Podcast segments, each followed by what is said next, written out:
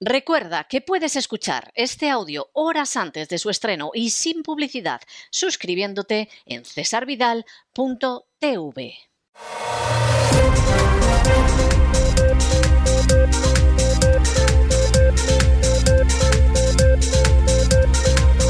Las noticias del día. Estamos de regreso y estamos de regreso después de ese editorial donde les hemos descrito hasta donde ha podido trascender esa reunión que tuvo lugar en el Vaticano hace no llega a 48 horas entre Gustavo Petro, el candidato de extrema izquierda a la presidencia de Colombia, por cierto, globalista hasta las trancas, y el Papa Francisco. Esto no debería sorprender a nadie y no debería sorprender a nadie de entrada por dos razones. Primero, porque el Papa Francisco, que sepamos, desde los años 90 es un simpatizante desorejado de la extrema izquierda más totalitaria y tiránica. Y cualquiera que se haga con este libro, que lo encuentran en Amazon, pues hombre, las homilías de Juan Pablo II, aburridísimas y sin decir nada, palabrería vacía. Los discursos de Fidel Castro, lo mismo, pero en plan comunista. Es decir, el libro, para leer lo que dijo Juan Pablo II, Fidel Castro, no merece la pena comprarlo. Pero para leer la cincuentena de páginas del prólogo, que se dice pronto, donde el entonces arzobispo Bergoglio, ahora Papa Francisco, se dedica a incensar al régimen cubano, a decir que Juan Pablo II se entendió con Fidel Castro como no se entendió con nadie, a decir que el concepto de derechos humanos de Juan Pablo II, que fundamentalmente eran eso que se suele llamar derechos sociales, era sobre poco más o menos el mismo concepto que tenía Fidel Castro donde dice que la culpa de todos los males que sufre Cuba derivan del embargo de los Estados Unidos, embargo que Juan Pablo II calificó de injusto, de criminal y de genocida. Y en un momento determinado, ya en la ola del entusiasmo, surfeando por encima de ese entusiasmo, Bergoglio dice que el régimen que más se parece a la doctrina social de la Iglesia Católica es el régimen cubano, bueno, pues que reciba ahora a Petro, que tampoco es Fidel Castro, no nos vamos a engañar, pues hombre, no es sorprendente, es coherente. Igual que el que bendijera a Maduro, el que se llevara bien con Evo Morales, etc. Y además, si es que lo eligieron para llevarse bien con las dictaduras de izquierdas de Hispanoamérica. Porque era obvio, en aquel momento en que lo eligieron, que iba a haber un periodo de expansión de esas dictaduras y había que tener un papa que se llevara bien con ellas.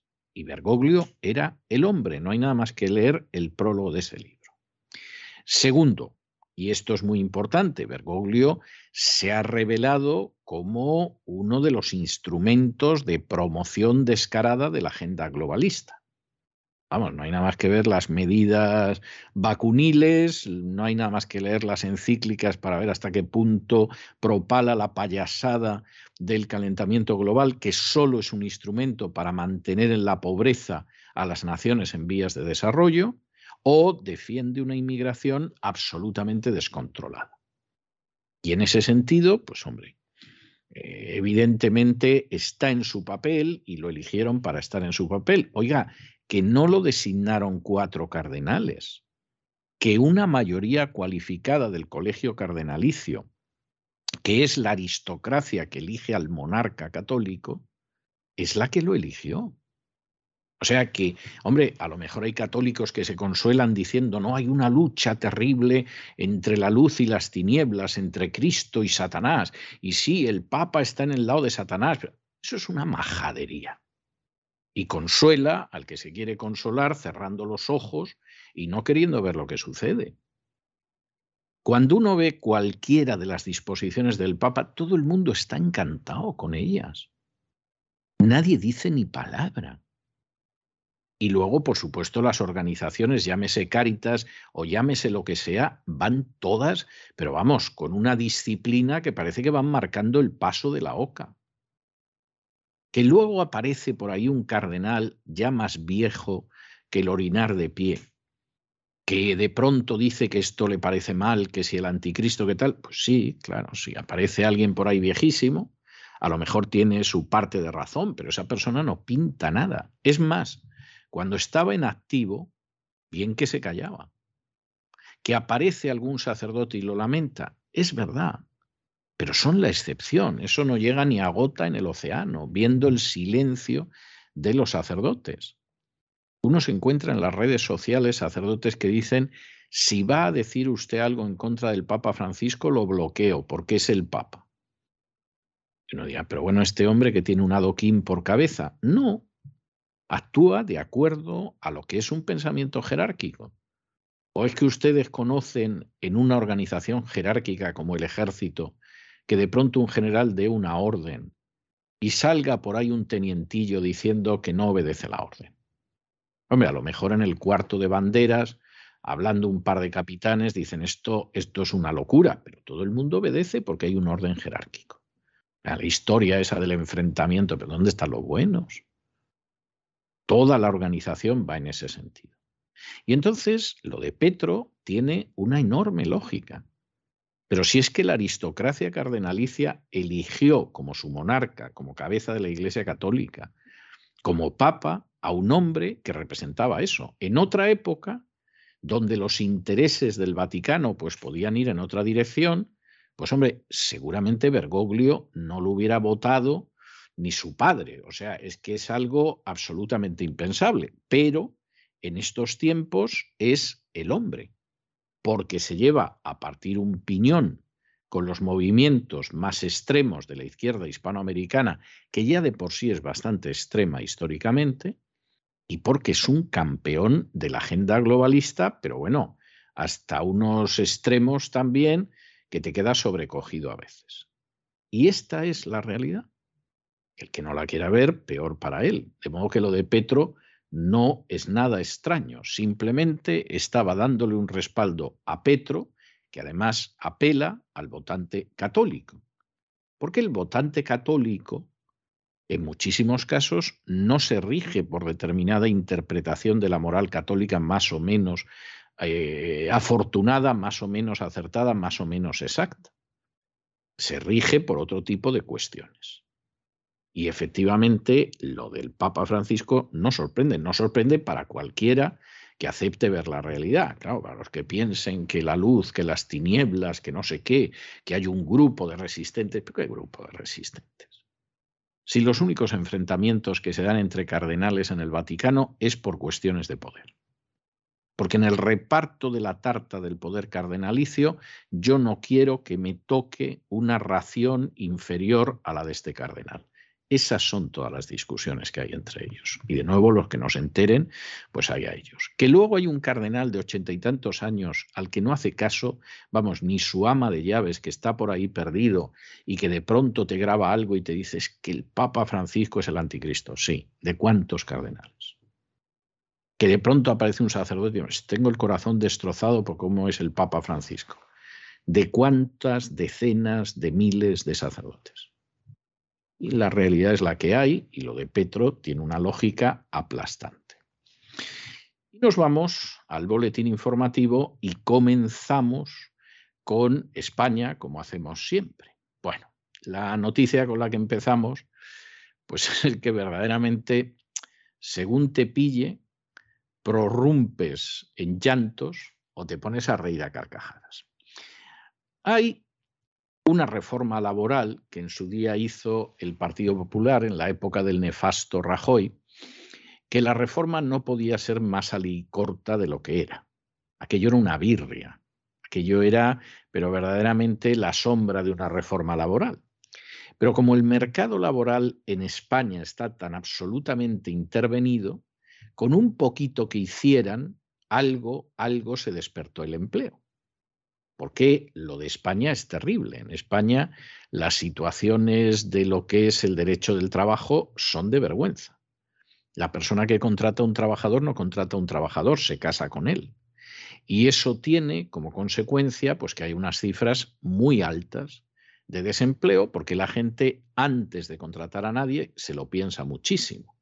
Y en muchos casos, evidentemente, no lo contrata. Y por eso España tiene una cifra de desempleo salvaje que es más del doble de lo que es la media europea, que ya es grave. En algunos casos hasta es cinco veces más que la de algunos países de Europa, pero en términos generales suele ser más del doble, que ya es muy grave, sobre todo para los que se quedan sin trabajo. Esa reforma laboral, insisto, alicorta, insuficiente, canija, a la izquierda española le molestaba mucho y entonces Pedro Sánchez, además, pues apoyándose en la gente de Podemos, dijo que iba a salir adelante una nueva reforma laboral que no crean ustedes que al final cambia tanto el panorama eh, cobardón que en su día impuso Mariano Rajoy, pero bueno, había que contar con que efectivamente iba a salir así. Esa reforma laboral se vota ayer en el Congreso de los Diputados en España y sale adelante por un voto equivocado de un miembro del Partido Popular. Y uno dice, ¿cómo, cómo, cómo, cómo? A ver, a ver, ¿qué ha dicho usted que no sé si le he entendido?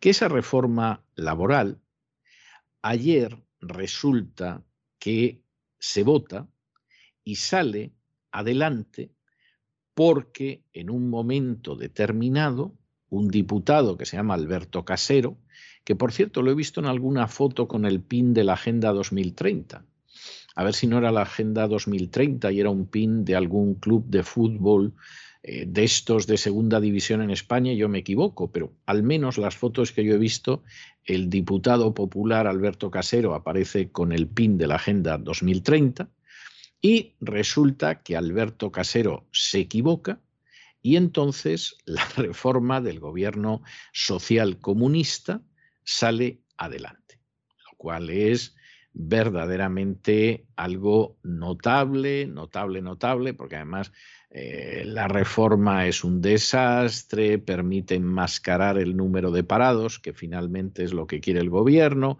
etcétera, etcétera. Claro, cuando sucede una cosa así, que está la cosa 174-175, y de pronto los del 175, que son los del no, se equivoca uno y vota a favor, y entonces sale a favor por 175 y 174 en contra, pues hombre, las opciones son varias. Una, el señor Casero es tonto de capirote, o ayer, en fin, andaba el hombre muy distraído con lo que fuera, o había consumido lo que no tenía que consumir, se equivocó, votó a favor y permitió que el gobierno sacara adelante esto. Esa es una explicación. Segunda explicación, que conociendo España no es extraño que se piense. Aquí había un acuerdo entre el Partido Socialista y el Partido Popular. Y cuando uno ve un vídeo en el que parece que la ley del gobierno no va a salir y Pedro Sánchez le dice muy claramente a Nadia Calviño, ministra de Economía, que se esté tranquila, Hombre, pues a lo mejor simplemente estaba atendiendo a la inquietud de su ministra. O a lo mejor le estaba diciendo, Nadia, estate tranquila, que esto ya está pactado. Que ya va a haber uno del PP, que se va a equivocar, vamos a salir por un voto, pero por un voto salimos. Esa es una segunda opción. Tercera opción. El señor Alberto Casero no es que sea tonto, ni que ayer pues hubiera abusado del Rioja o que no sepa dónde tiene literalmente la mano derecha. Señor Alberto Casero ha sido recompensado. Y dentro de lo que hay, esto no sería la primera vez en la historia parlamentaria de España y desde luego no la primera vez en la historia parlamentaria de los últimos 40 años, pues hubo algún acercamiento a Casero y le, dijimos, le dijeron, hombre Casero, que te podemos favorecer de esta manera, de la otra, de la de más allá, tú te equivocas y a otra cosa mariposa. Pero el caso es que al final la ley sale adelante. Que esta ley eh, realmente pues va a ser una ley que inmediatamente eh, va a salir adelante. Y lo que acaba sucediendo pues es que en última instancia eh, lo que acaba sucediendo pues es que el mercado laboral, que ya en España es un desastre y hay un índice de desempleo enorme, pues va a aumentar. Va a ser desastre y medio y el desempleo va a aumentar más. ¿Cómo va a vender eso en el año que todavía quiere quedarse en el poder Pedro Sánchez? Pues ya veremos. Seguramente lo venderá hablando del avance social, de lo que hemos hecho, de que va de maravilla, etcétera. Pero lo cierto es que esto va a aumentar el número de parados en una época muy delicada. Claro que como también aparece una nueva forma de calcular los parados, a lo mejor no se nota tanto, etcétera, etcétera pero desde luego es una de estas historias que tienes que llegar a la conclusión de que hay gente tonta, y entonces como es tonta, pues es tonta, o hay gente que es muy mala y que no tiene ningún problema en pactar las cosas entre ellos y al pueblo español que le frían un paraguas. Recuerden ustedes una entrevista reciente, Mariano Rajoy, personaje verdaderamente despreciable y nefasto de la historia de España reciente, en la que decía que cuando tenía que discutir eh, cosas con las fuerzas políticas, lo mejor era discutir con uno solo. Y entre los dos se ponían de acuerdo. Si había más gente, ya la cosa peligraba. Entre dos y en secreto. Muy democrático, no cabe la menor duda, como el señor Rajoy. En fin, examinamos estas y otras noticias relevantes con la ayuda indispensable de María Jesús Alfaya. María Jesús, muy buenas noches. Muy buenas noches, César. Muy buenas noches a los oyentes de La Voz. La reforma laboral sale adelante en el Congreso por un voto erróneo del Partido Popular, lo que ha permitido salvar la norma pactada por el Gobierno y los agentes sociales justo cuando iba a ser derogada gracias a los dos votos en contra de los diputados díscolos de UPN. El cambio del sentido del voto de los representantes de Unión del Pueblo Navarro en contra de la consigna de la dirección del partido debería haber sumado 175 votos en contra, suficientes para derogar la reforma frente a 174 síes. Pero el error del diputado popular Alberto Casero ha permitido invertir el resultado con 175 votos a favor y 174 en contra. Aunque el Congreso la convalidara ayer, la reforma lleva en vigor más de un mes. El 28 de diciembre, el Consejo de Ministros aprobó el Real Decreto Ley 32-2021 de medidas urgentes para la reforma laboral. El texto se publicó en el BOE dos días después, el día 30, y el día 31 de diciembre entró en vigor. Los cambios que entraron en vigor son los siguientes. Uno, el convenio sectorial estará por encima del convenio de empresa en algunos aspectos. Es decir, que lo que pacten los sindicatos de un sector con la empresa, por ejemplo en materia de salarios, tendrá prioridad sobre lo que pacte una empresa con sus propios trabajadores. Dos, recuperación de la ultraactividad. Por otro lado, se recupera la ultraactividad indefinida, es decir, que las condiciones establecidas en un convenio colectivo seguirán en vigor aun después de que se termine su vigencia expresa. 3. Se cubre el vacío legal en la subcontratación. Hasta ahora los empleados subcontratados podían no estar respaldados por ningún convenio. Con la nueva norma podrán ampararse en el convenio sectorial de la actividad de la empresa que les contrata. 4. La nueva legislación incluirá dos tipos de ERTE. Por limitación de actividad, los actuales ERTE y los estructurales, el mecanismo RED, para que en momentos de dificultades las empresas tengan facilidades para optar por ajustes de jornada en lugar de ajustes de plantilla. 5. Contrato especial para la construcción. La nueva legislación incorpora la creación de un modelo de contrato específico para la construcción. A partir de ahora, las empresas tienen que tirar de este nuevo contrato, a medio camino entre el indefinido y el temporal. Los cambios en los contratos temporales de formación y fijos discontinuos entrarán en vigor tres meses después de la entrada en vigor de la norma, es decir, a partir del 31 de marzo. Básicamente, esto significa que a partir del 1 de abril los nuevos contratos temporales se regirán según la nueva norma, es decir, durarán hasta un año dependiendo de la modalidad. Además, a partir del 30 de junio tienen que estar extintos de manera definitiva los contratos por obra o servicio.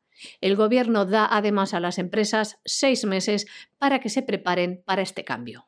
Bueno, y esta es otra de esas noticias verdaderamente maravillosas porque el Tribunal Supremo ha reconocido los trienios a los funcionarios de Hacienda que antes eran personal laboral.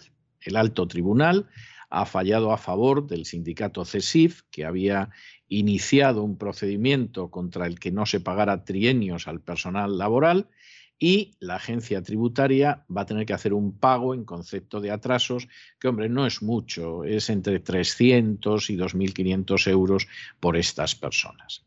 La sentencia, pues es una sentencia que tiene cierta lógica o no la tiene, según se mire. Habrá gente que diga cómo le va a pagar usted trienios de funcionario a los que no eran funcionarios. Y habrá quien diga, como han terminado siendo funcionarios, pues hombre, lo suyo es que sí que les abonen ustedes ese dinero. En cualquiera de los casos, y tratándose de la agencia tributaria, ¿quién va a pagar esos trienios? Exacto, vosotros, queridos niños. El Tribunal Supremo en un fallo reconoce los trienios a los funcionarios de Hacienda que antes eran personal laboral. El alto tribunal falla a favor del sindicato CESIF e insta a la agencia tributaria a abonar un pago único en concepto de atrasos que va de 300 a 2.500 euros. De este modo, el alto tribunal ha desestimado un recurso de la Administración del Estado. Actualmente hay más de 3.000 recursos interpuestos por funcionarios de la agencia tributaria en los que se reclama dicha cuantía. La Sala de lo Contencioso Administrativo del Tribunal Supremo se ha apoyado en su propia jurisprudencia. Los magistrados se remiten en su fallo a dos sentencias dictadas en mayo del año 2019, según las cuales el personal laboral tiene derecho a que los trienios reconocidos les sean abonados tras adquirir la condición de personal funcionario en la cuantía correspondiente al momento en que fueron perfeccionados. En ese momento, la sala dictaminó que los trienios eran un concepto retributivo que no dependía de la pertenencia actual a un determinado grupo o al desempeño de un puesto, sino que estaba vinculado al hecho de haber desempeñado servicios profesionales durante un tiempo concreto. El sindicato CESIF ha celebrado el fallo judicial y ha instado al Ministerio de Hacienda a cambiar de criterio.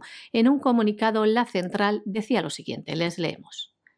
Tras esta nueva victoria los tribunales reclamamos a la agencia tributaria que desista, que deje de destinar recursos públicos a todos estos procedimientos judiciales y cumpla con lo ya resuelto por el Tribunal Supremo. Y nos vamos a Hispanoamérica porque ustedes saben que en el Tribunal Constitucional de Colombia había una lucha abrazo partido para convertir el aborto totalmente en libre. Colombia tiene una legislación de aborto. El aborto es legal en Colombia en ciertos casos y no es una legislación restrictiva, ni mucho menos, pero la idea de los abortistas era que el aborto ya no fuera un aborto de supuestos, sino que fuera un aborto libre en cualquier momento. Y aquí el tribunal estaba totalmente dividido.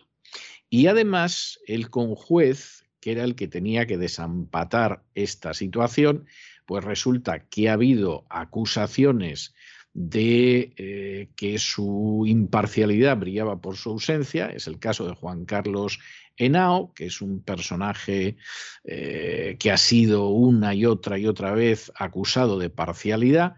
Finalmente desaparece y esto hace que la situación quede en el limbo hasta ver cómo lo dirime un tribunal constitucional de Colombia que está dividido por mitad hay mucha gente, y es una equivocación común que hay que tener en cuenta, hay mucha gente que piensa que el aborto está prohibido en determinadas naciones y que lo que se quiere conseguir es la legalización del aborto. No es así.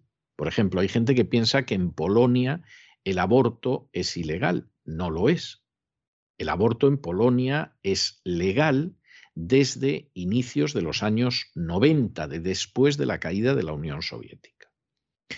El aborto en Polonia es un aborto que está relacionado con supuestos. Generalmente las leyes de aborto autorizan el aborto o por supuestos o por plazos.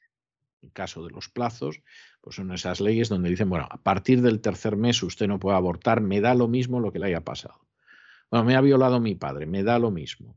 Usted a partir del tercer mes ya no puede abortar porque es indudable que eso es una vida humana, el feto está desarrollado, no puede abortar.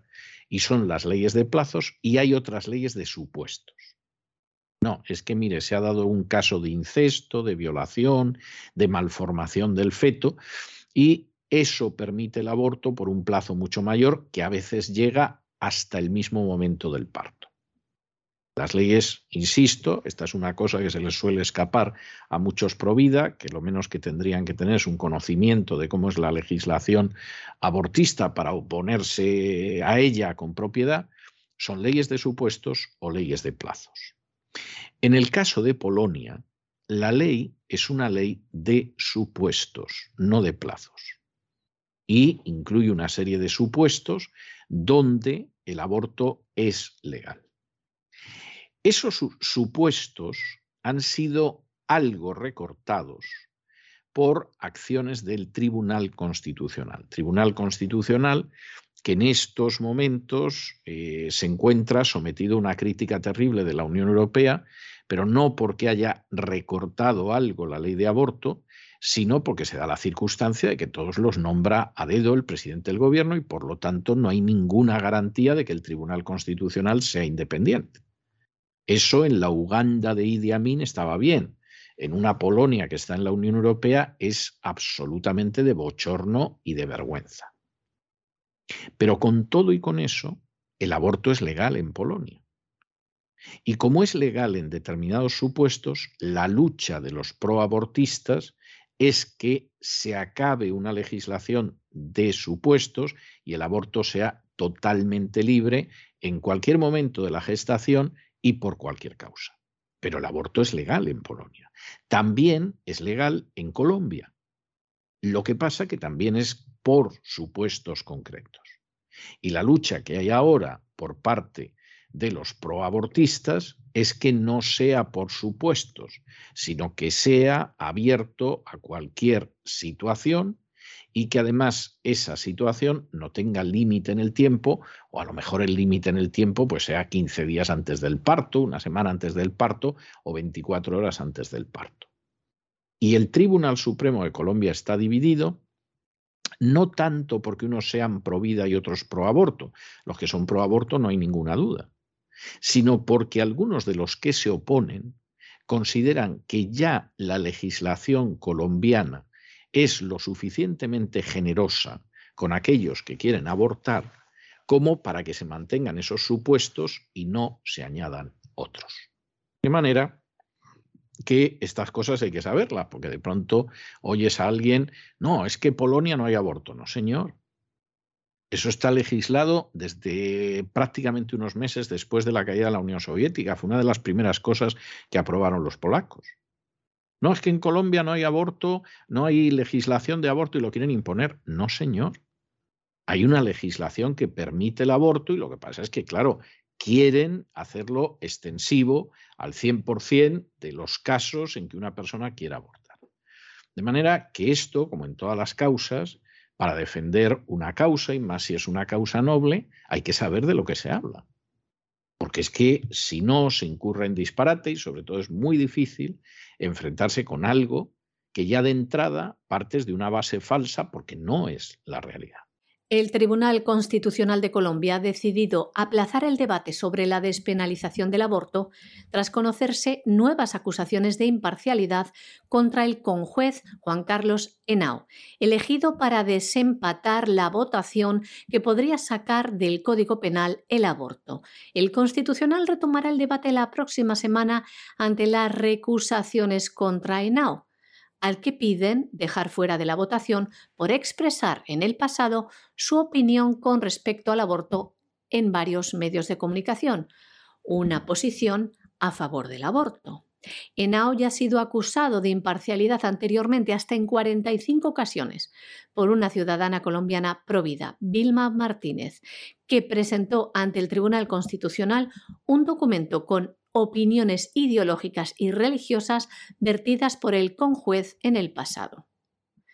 Por ejemplo, en declaraciones al diario El Colombiano, este juez decía cosas como estas.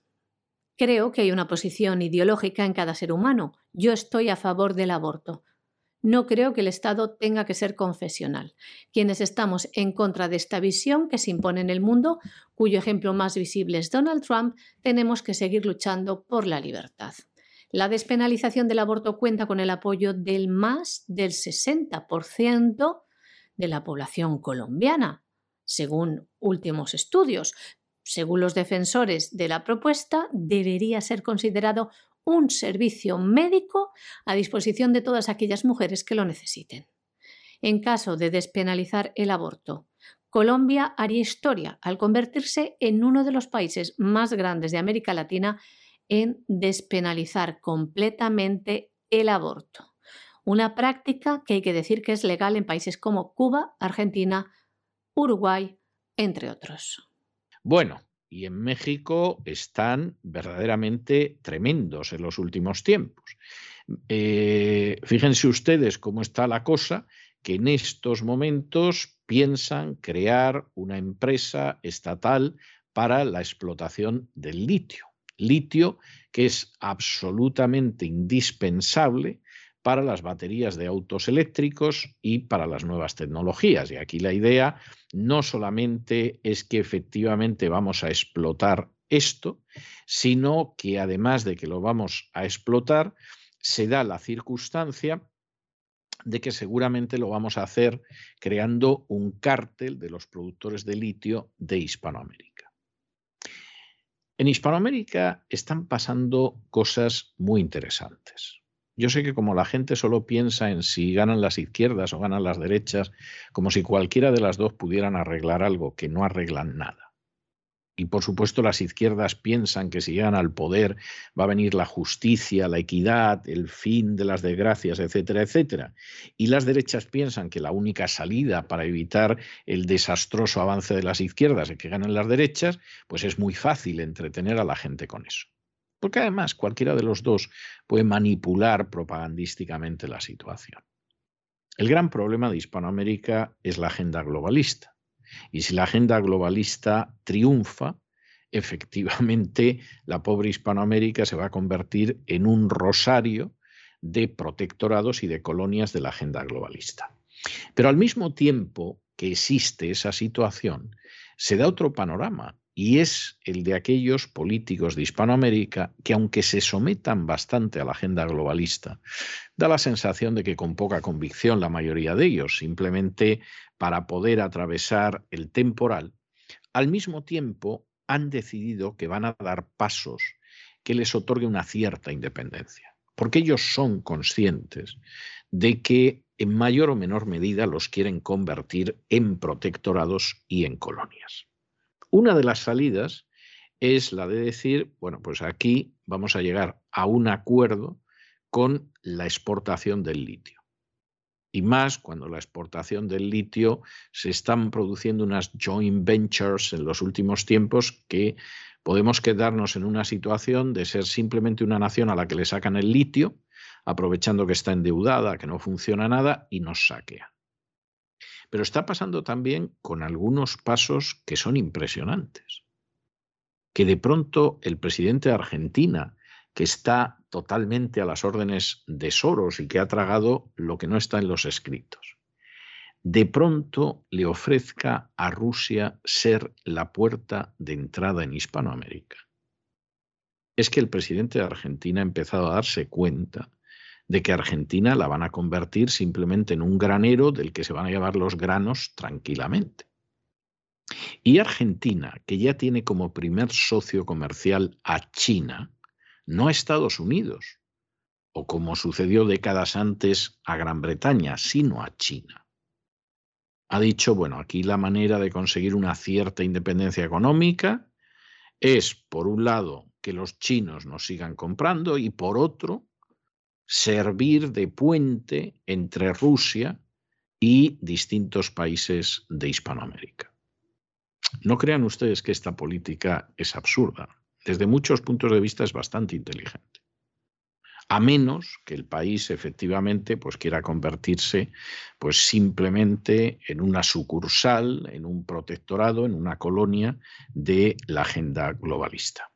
El presidente mexicano ha dicho que su gobierno creará una empresa estatal para explotar litio, un mineral vital para las baterías de los automóviles y también para las nuevas tecnologías. López Obrador recordó que su iniciativa de reforma energética, enviada al Congreso el año pasado, propone la nacionalización del litio y descartó que los extranjeros puedan explotarlo, pese a concesiones pasadas.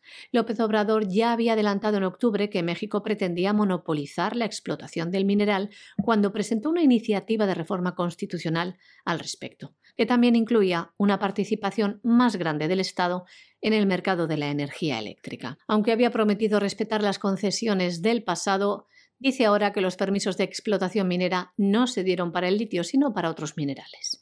Además, AMLO criticó la reciente aprobación de la fusión entre la empresa Bacanora Lithium, con sede en Reino Unido, y la empresa china Ganfeng Lithium, para explotar el mineral en el estado de Sonora, al norte del país, donde se estima que hay uno de los yacimientos más grandes del mundo. Bueno, la siguiente noticia es una de estas noticias que te quedas sin respiración. La Universidad Johns Hopkins, que es una de las grandes universidades de Estados Unidos, pero una de las grandes, grandísimas. Es posible que a ustedes no les suene tanto como Harvard o Yale o el Instituto Tecnológico de Massachusetts, que siempre están compitiendo por el primero, el segundo y el tercer lugar de las mejores universidades del mundo. Entre las 200 primeras no hay ninguna española, o sea que a lo mejor ustedes este listado tampoco lo miran mucho, tampoco hispanoamericana, o sea que seguramente pues no se paran mucho a pensar esto, aunque es muy importante. La Johns Hopkins no está entre las tres primeras, pero es una grandísima e importantísima universidad en Estados Unidos en muchas áreas, en relaciones internacionales, en sociología, en medicina, es una grandísima universidad. Bueno, pues la Universidad Johns Hopkins acaba de publicar un estudio en el cual determina que los confinamientos, las mascarillas y los cierres no sirvieron para nada para enfrentarse con el coronavirus. No redujeron en absoluto las muertes por coronavirus. Ahora, fíjense ustedes en esto porque esto es para echarse a temblar. Esto es para echarse a temblar. No menos de 100 millones de personas, gracias a este tipo de medidas, resulta que han acabado en la pobreza. En realidad, para ser honrados, más del 90% de los habitantes de este planeta somos ahora más pobres que hace dos años, antes de que se adaptaran este tipo de medidas. Y lo somos porque incluso a aquellos que les ha ido bien, la inflación les ha pegado un golpazo de campeonato. Los que se han quedado sin empleo, sin negocios, etcétera, ¿para qué les voy a contar? Durante este tiempo, y gracias a este tipo de medida, uno de cada cuatro jóvenes ha pensado en suicidarse. Y por supuesto, mucha gente se ha suicidado porque no podía aguantar esa situación. Y por supuesto, no se han atendido infinidad de enfermedades, por ejemplo, el cáncer, lo que ha tenido un resultado terrible. Y lo que es peor, esto ya lo sabe la Universidad Johns Hopkins, ya lo han publicado, han tabulado los resultados, saben lo que hay. Bueno, pues todavía hay cretinos, por ejemplo en España, que es mi país de origen, que insisten en las mascarillas, en los confinamientos, en los cierres. Y al sur del Río Grande, bueno, eso es algo pavoroso. No sirve de nada.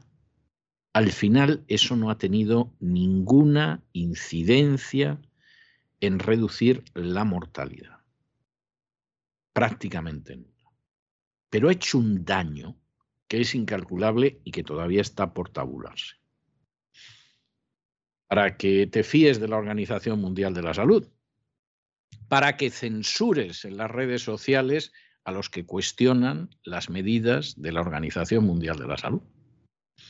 Vamos, les ha salido, y perdonen ustedes el casticismo, pero les ha salido el pan como unas hostias. Es algo verdaderamente para romper a llorar. Un estudio de la Universidad John Hopkins determina que los confinamientos, las mascarillas y los cierres no redujeron el número de muertes por COVID-19. Dicen que los cierres en Europa y en Estados Unidos redujeron únicamente la mortalidad por COVID en un 0,2% de promedio y los confinamientos únicamente un 2,9%. Además, este estudio rechaza las medidas gubernamentales como un instrumento de política pandémica. Dice que no están bien fundamentadas y tienen que ser rechazadas. Unas políticas dicen que no han supuesto ningún beneficio a la salud pública, sin embargo, han impuesto enormes costes económicos y sociales en aquellos lugares donde se han implantado. Además, estas conclusiones de los investigadores de Job Hopkins no son las únicas, concuerdan con otros estudios elaborados en todo el mundo. Recordamos, por ejemplo, el de la institución Hoover en Stanford, que dijo que las consecuencias no deseadas de los confinamientos son inmensas.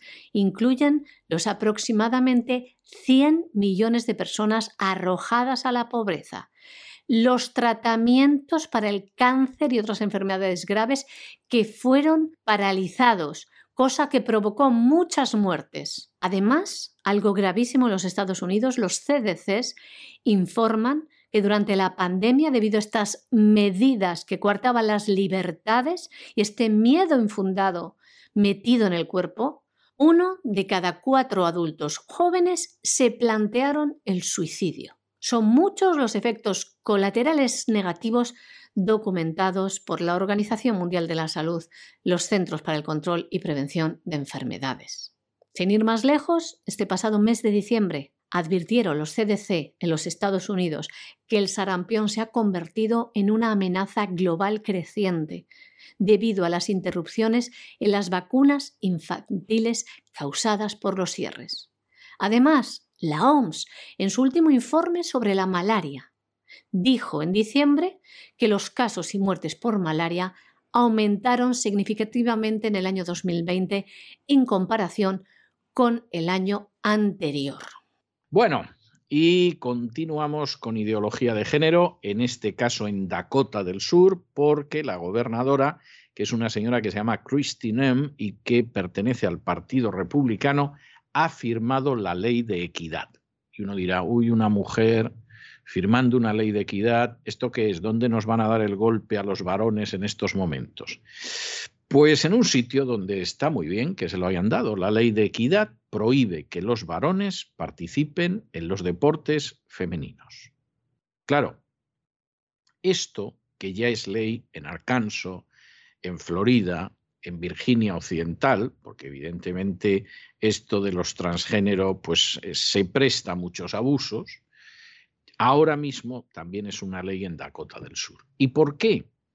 Pues miren ustedes, muy sencillo.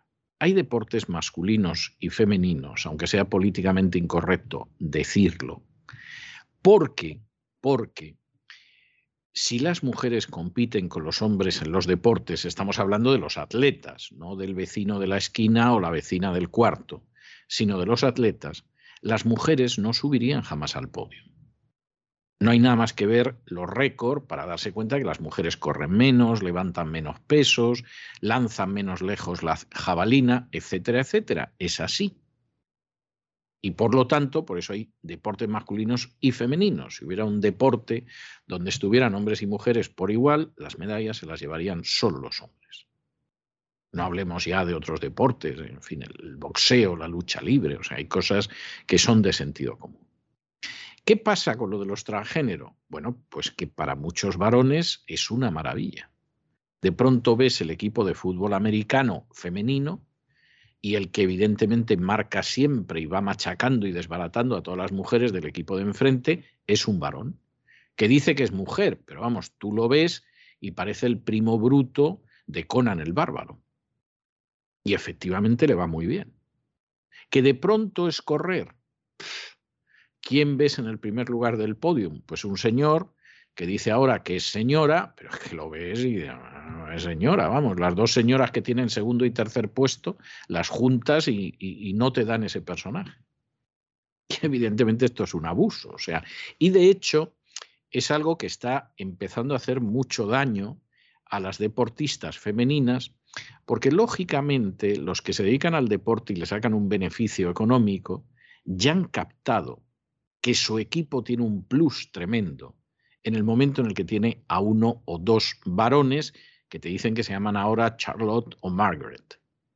Pero, en fin, Charlie y Michael, vamos, dando leña, es que se imponen a todo el equipo que tienen enfrente, hasta con una mano a la espalda. Y como esto es contrario a la equidad, aunque muchos insistan en que no, que es que los transgénero no, no, esto es contrario a la equidad. Y coloca a las mujeres en deportes femeninos que tienen unas reglas muy precisas, en una situación que es inequitativa, que es injusta, pues hay ya estados de Estados Unidos donde está prohibido. No prohíben que las mujeres participen en deportes masculinos, porque evidentemente eso no se le ocurre a ninguna, salvo que tenga un espíritu suicida, ¿no? Y entonces, pues esta señora que de pronto ha decidido que es un hombre, se apunta a un equipo de fútbol americano, que es una especie de rugby, pero a lo bestia. No, no se le ocurre a ninguna, porque vamos, eso es ir camino de quedarte lisiada o de morir. La ley se lo prohíbe a los hombres porque eso sí que están aprovechando toda la palabrería de los transgéneros. Es algo, es algo verdaderamente tremendo, pero verdaderamente tremendo. Y aquí lo han corregido. A fin de cuentas, la ideología de género es profundamente injusta, pero hay casos en que parece que combatirla es más fácil. La republicana Christy Noem, gobernadora de Dakota del Sur, ha firmado una ley que prohíbe a los atletas competir en equipos deportivos de un solo sexo si son del otro. El proyecto de ley 46 del Senado fue aprobado por la legislatura del Estado antes de ser firmado por la gobernadora, en el Capitolio del Estado de Dakota del Sur, en Pierre. El proyecto de ley pretende sobre todo evitar que los chicos, que dicen ser chicas, participen en deportes femeninos, una tendencia creciente en todo el país que ha provocado protestas, porque los varones tienen ciertas ventajas físicas sobre las mujeres. Está previsto que esta ley de la gobernadora de Dakota del Sur entre en vigor el próximo 1 de julio. Leyes similares a esta se han promulgado en varios estados como Arkansas, Florida y Virginia Occidental. Algunos grupos relacionados con los jóvenes que se describen a sí mismos como transgénero han dicho que este proyecto de ley de Dakota del Sur va a tener un efecto negativo. Esta ley es innecesaria y cruel. Y hasta aquí hemos llegado con nuestras noticias de hoy. María Jesús, muchas gracias, muy buenas noches, que descanses este fin de semana, que el lunes tenemos que estar todos frescos como rosas. Muy buen fin de semana, César, también para nuestros oyentes, los oyentes de la voz. Y ustedes ya lo saben, no se marchen, no se marchen porque regresamos enseguida con el Despegamos, con don Lorenzo Ramírez, que ya saben que el viernes tiene una versión abreviada porque nos cuenta lo que va a aparecer en el gran reseteo este fin de semana. Y luego tenemos esa entrevista especial de todos los viernes de la noche con que rematamos lo que ha sido las emisiones de la semana y que hoy les puedo contar que es algo absolutamente excepcional lo que vamos a tratar. Es algo que hasta donde yo sé carece de paralelos en la historia del arte, pero en fin, es algo que, que ya verán ustedes. No se la pierdan, que regresamos enseguida.